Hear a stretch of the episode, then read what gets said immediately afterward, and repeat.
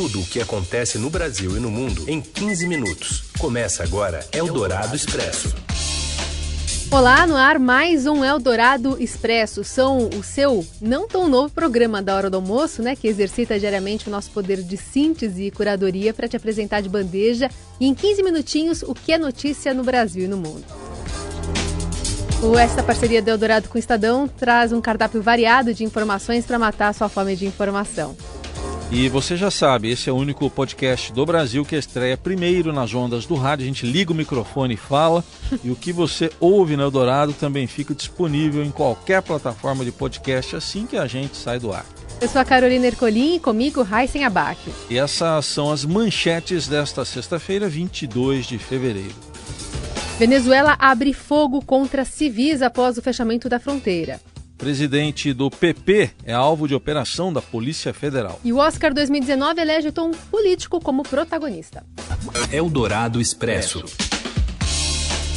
E vamos a Roraima, capital Boa Vista, movimentada com a, o fato de a Venezuela ter fechado a fronteira ontem com o Brasil em Pacaraima e hoje tivemos tiroteio com uma pessoa morta. Quem atualiza as informações direto de Roraima agora é o repórter enviado especial do Estadão, Luiz Hatz. Luiz, o que, que acontece na fronteira? Olá, Raizen. É, a gente está aqui em Boa Vista, a capital de Roraima, e o que aconteceu foi o seguinte: ontem o Maduro anunciou o fechamento da fronteira com o Brasil, e esse fechamento entrou em vigor hoje, sete da manhã, né?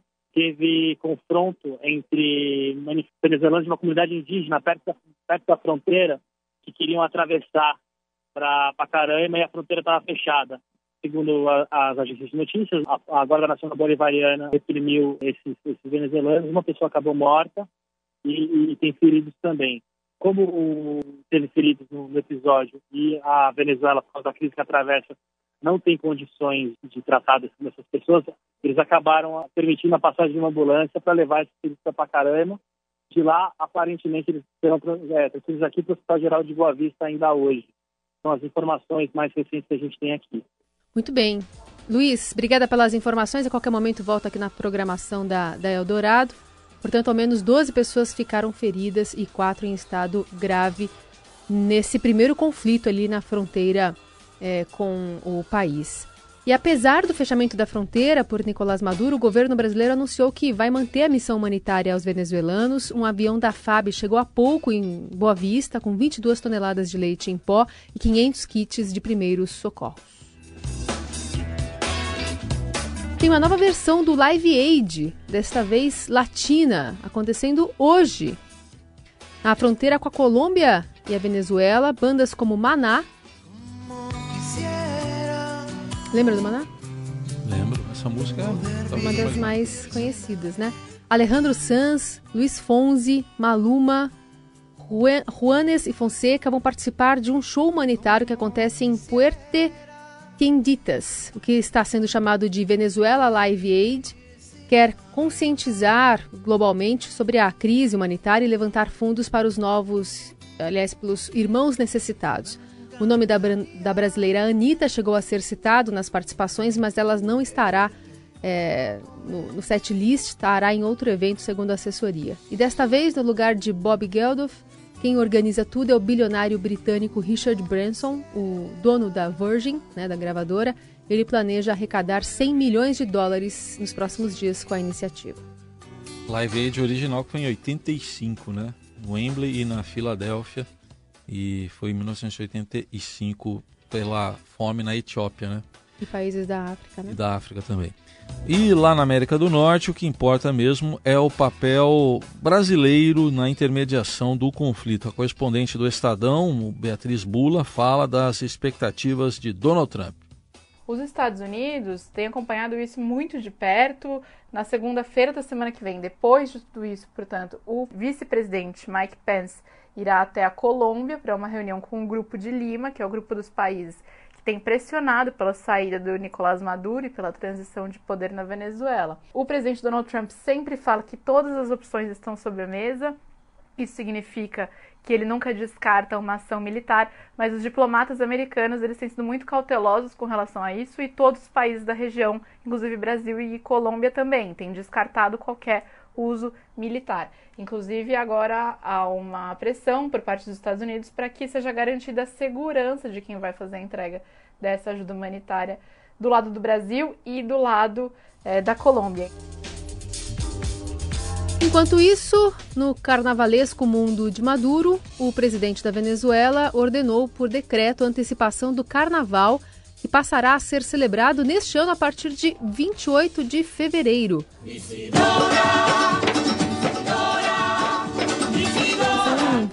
uma música que a gente tirou ali é, dos arquivos de um carnaval na Venezuela. E o texto diz o seguinte: declaro dias festivos a nível nacional e de carnaval as datas 28 de fevereiro e 1 de março. Foi o um anúncio de Maduro numa entrevista a uma emissora local. E com o decreto, ele instituiu mais dois dias festivos no calendário nacional, alargando o período do carnaval. Segundo o presidente, a mudança serve para prolongar toda essa festa cultural de identidade para que todo o povo tenha direito à felicidade.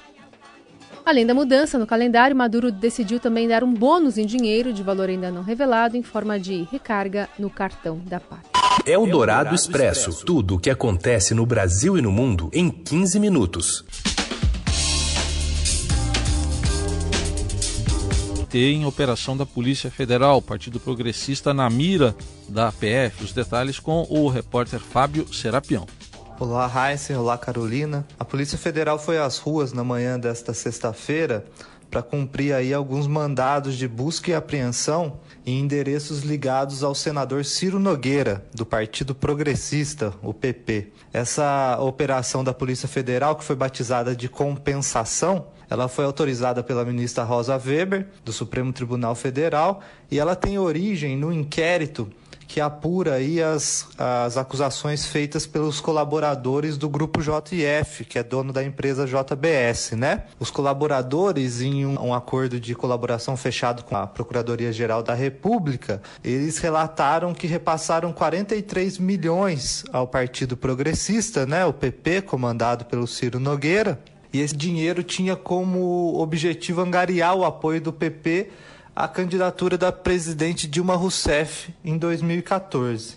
O advogado do Ciro Nogueira, o Cacai, ele se posicionou sobre a operação e disse que toda a ação e a, a investigação é baseada apenas na palavra do delator e que o constrangimento aí passado pelo senador Ciro Nogueira ao ser alvo da medida aí de busca e apreensão poderia ser evitado. Eldorado Expresso. E o continente mais inóspito do planeta, desvendado também aqui nas ondas do rádio pela editora do Estadão, a Luciana Garbim. Ela conta direto da Antártida as curiosidades e as expectativas da reinauguração da Estação Brasileira Comandante Ferraz para o avanço das pesquisas. E ela passou também, visitou ali a Ilha Deception. Deception. Oi, Luciana. Carol Heisen, é um lugar muito emblemático aqui das Ilhas Shetland do Sul, porque fica na na boca da cratera de um vulcão ativo. Essa ilha Deception é muito conhecida também pelas baleeiras, que virou até um local turístico. E estamos aqui na expectativa de chegar à estação brasileira e de conhecer também a estação polonesa, que fica próxima aqui da estação Comandante Ferraz. Tem alguns pesquisadores brasileiros lá trabalhando na estação polonesa. Eldorado Expresso. O descolamento do solado de um tênis lesiona uma revelação do basquete americano e olha, dá um tombo bilionário na fabricante, a Nike. Você acompanha agora os detalhes dessa história com o comentarista Robson Morelli. Olá, amigos! Hoje eu queria falar do Zion Williamson, um jogador de basquete, basquete universitário dos Estados Unidos. O cara se machucou em quadra jogando uma partida porque o tênis dele abriu, arrebentou. A gente acha que essas coisas só acontecem nos países subdesenvolvidos. Não é verdade. Aconteceu lá nos Estados Unidos. O tênis abriu, ele foi dar um drible no marcador é, e caiu e machucou. Ele pode ficar a temporada toda fora de combate. A Nike, patrocinadora é, do tênis que ele usava, é, já se propôs a analisar é, o que aconteceu de fato e talvez até aí fazer uma indenização para o jogador. Ele é um menino promissor, é um menino que sabe jogar basquete, a NBA toda está de olho nele, mas agora vai ter que esperar pela recuperação. O cara, o cara é visto, além de, de dos frequentadores é, do basquete universitário, por LeBron James, por Barack Obama, é, ex-presidente dos Estados Unidos. Esses caras todos, todos gostam de basquete e o Zion é um desses meninos prodígios aí que a NBA fica de olho. É, na Bolsa de Valores, o incidente provocou uma queda das ações da Nike e ela perdeu é, recentemente 4 é, bilhões de reais. É muito dinheiro, né? É muito dinheiro. Bom, enfim, o Zion já está é, se recuperando. Pode ser que a temporada fique comprometida, é, mas é um jogador promissor é, e tomara que ele se recupere. Tudo por causa de um tênis arrebentado. É o Dourado Expresso. Tudo o que acontece no Brasil e no mundo em 15 minutos. Bom, e para fechar com um final feliz, vamos falar sobre a grande festa do cinema. Domingo é dia de Oscar e o editor do Caderno 2 aqui do Estadão, Biratã Brasil, enviado especial a Los Angeles, traz toda a expectativa para essa agremiação para gente. Oi, Bira. Oi, Heisen. Oi, Carol. Tudo bem? Aqui em Los Angeles, já vivendo um friozinho bem gostoso, estamos na expectativa da grande festa do Oscar que acontece na noite desse domingo. Olha, depois de várias semanas discutindo os prováveis ganhadores, o assunto agora é o tom político desta edição do Oscar, que é de número 91. Sabe por quê? Os oito, dos oito concorrentes ao Oscar de melhor filme, pelo menos seis têm um tom político bem evidente. Quer ver? O Infiltrado na Clã lida com um enredo que une a Ku Klux Klan e um movimento do poder negro na década de 70. O vice, esse é claro uma recriação política do ex-vice-presidente Dick Cheney. Pantera Negra recria a série clássica de quadrinhos de dois primos que lutam pelo trono de uma superpotência africana fictícia. A favorita também tem uma clara evidência política. Mostra duas mulheres que competem pela influência política sob o domínio da rainha Anne. E olha, mesmo que não tenha muito claro esse lado político, o Green Book, o guia, mostra um pianista negro fazendo uma posição pelos direitos civis, quando ele percorre o sul na década de 60, e Roma toma um rumo sombrio quando um protesto estudantil na cidade do México se torna violento. Os dois únicos ali que se salvam, vamos dizer assim, que não tem essa cara política é Nasce uma Estrela e o Bohemian Rhapsody. Então isso está sendo muito discutido por aqui pelo seguinte, porque o ano passado a audiência caiu barbaramente na televisão americana. Foi muito uma queda muito acentuada. E se descobriu pelo Twitter que as pessoas reclamavam do tom político dos discursos. Agora, tendo um ano tão, tão politicamente forte no tom dos filmes, como é que será que vão ser os discursos? Acho que é mesmo tom também, né? Então, a ideia é que o lado alegre, mais leve, seja ressaltado. Vamos ver. Nós temos o domingo para comprovar isso. Um grande abraço para vocês. Obrigada, Bira, que volta na segunda-feira com a atualização aqui no Eldorado Expresso da premiação lá do Oscar. Terminou. Vamos ficando por aqui? Terminou a semana. Também. Bom Mas fim se de você, semana. Se você quiser comentar aqui as notícias, conversar conosco, hashtag Eldorado Expresso nas redes sociais. Bom fim de semana. Hashtag fomos. Você ouviu Eldorado Expresso tudo o que acontece no Brasil e no mundo em 15 minutos.